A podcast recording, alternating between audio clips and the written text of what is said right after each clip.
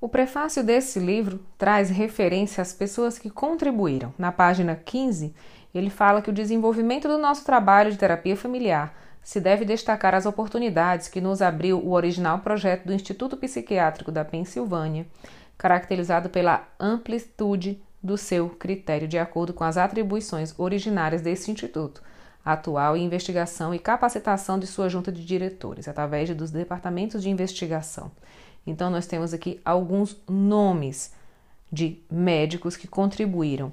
Este livro tem como objetivo, como é relatado na página 12, a presente obra foi escrita com o objetivo de compartilhar a nossa experiência como especialistas em terapia familiar, não só com os profissionais, senão também com as famílias.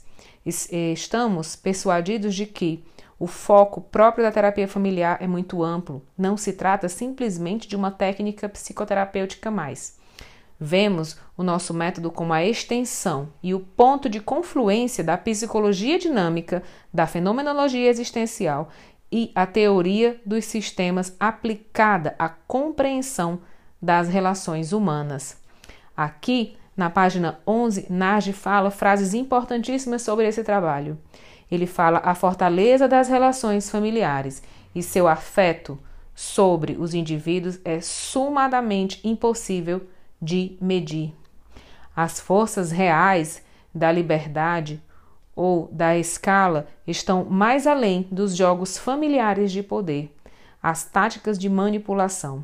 Os votos de lealdade diante de uma família de origem partem de leis paradóxicas. O mártire, que não permite que os restantes membros da família se elaborem em sua culpa.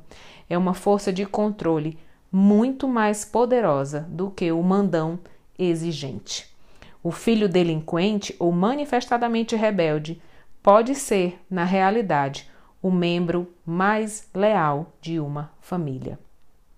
A essência da terapia e de qualquer relação humana é a capacidade para assumir compromissos e confiar nos demais Aqui estamos falando ainda no prefácio. Na página 13, frequentemente, a sociedade interpreta como traição os passos normais em prol de uma autonomia. Aqui ele faz muita referência, como na página 15, ao marco conceptual exposto no livro do Martin Buber, Eu e Tu, onde a construção do meu eu passa pelo teu tu.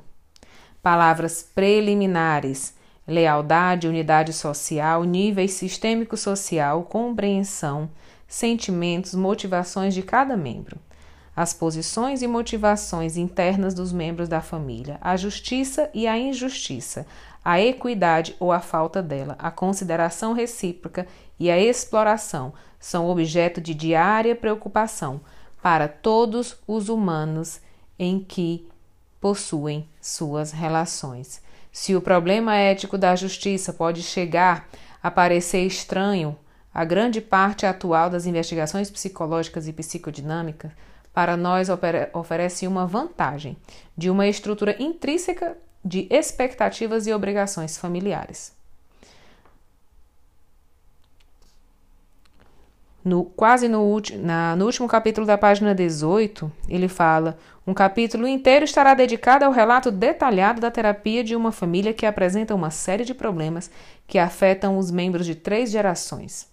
Se prestou especial atenção à importância prática e teórica da oportunidade de equilibrar o livro da vida, que é dito como grande livro, intergeracional de justiça, à medida de que se volviam a instalar confianças e esperanças, e na relação de uma mãe com sua progenitora moribunda.